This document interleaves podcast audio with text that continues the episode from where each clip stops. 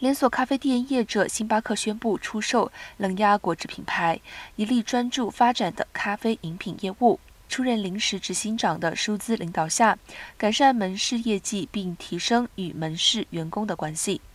生鲜食品制造商 Bolthouse Farms 表示，同意收购星巴克的果汁品牌 Evolution Fresh，预计今年稍晚完成交易，但不公开交易条件。星巴克预估这笔交易对财政的影响不大。数字正在调度更多的资金投入自家门市和咖啡师。数字表示，星巴克需以更有效率的方式满足日益增长的需求，改善顾客和咖啡师的门市体验，并强化员工和主管之间的交流。